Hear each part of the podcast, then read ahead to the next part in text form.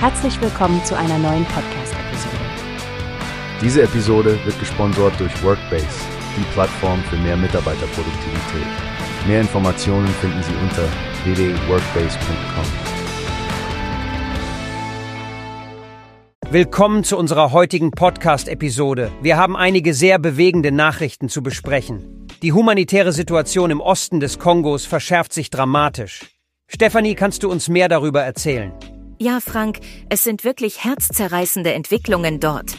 Caritas International hat dringend Alarm geschlagen wegen der eskalierenden Gewalt in der Provinz Nord-Kivu.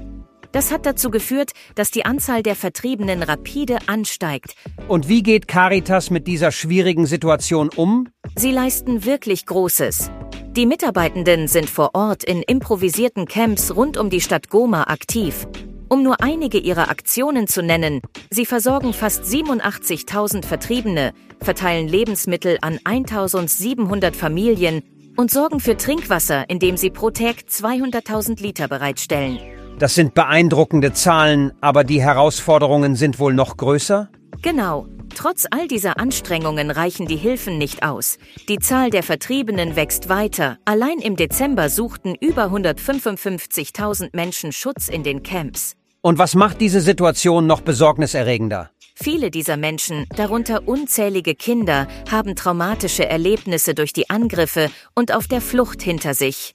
Deshalb bietet Caritas auch psychosoziale Unterstützung an, kümmert sich um unbegleitete Kindern und stellt medizinische Hilfe über mobile Kliniken bereit, einschließlich Vorsorgeuntersuchungen für Schwangere.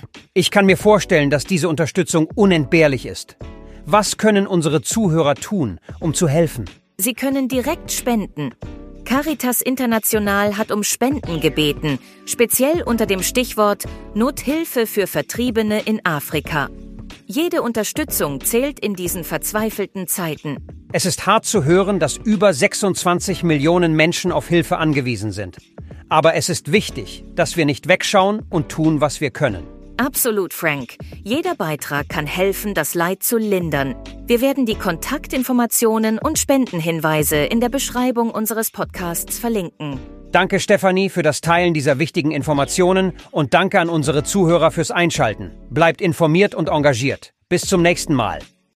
Wie hast du gehört? Es gibt eine Plattform, die wir probieren sollen.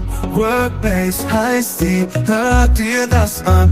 Mehr Produktivität für jeden Mann.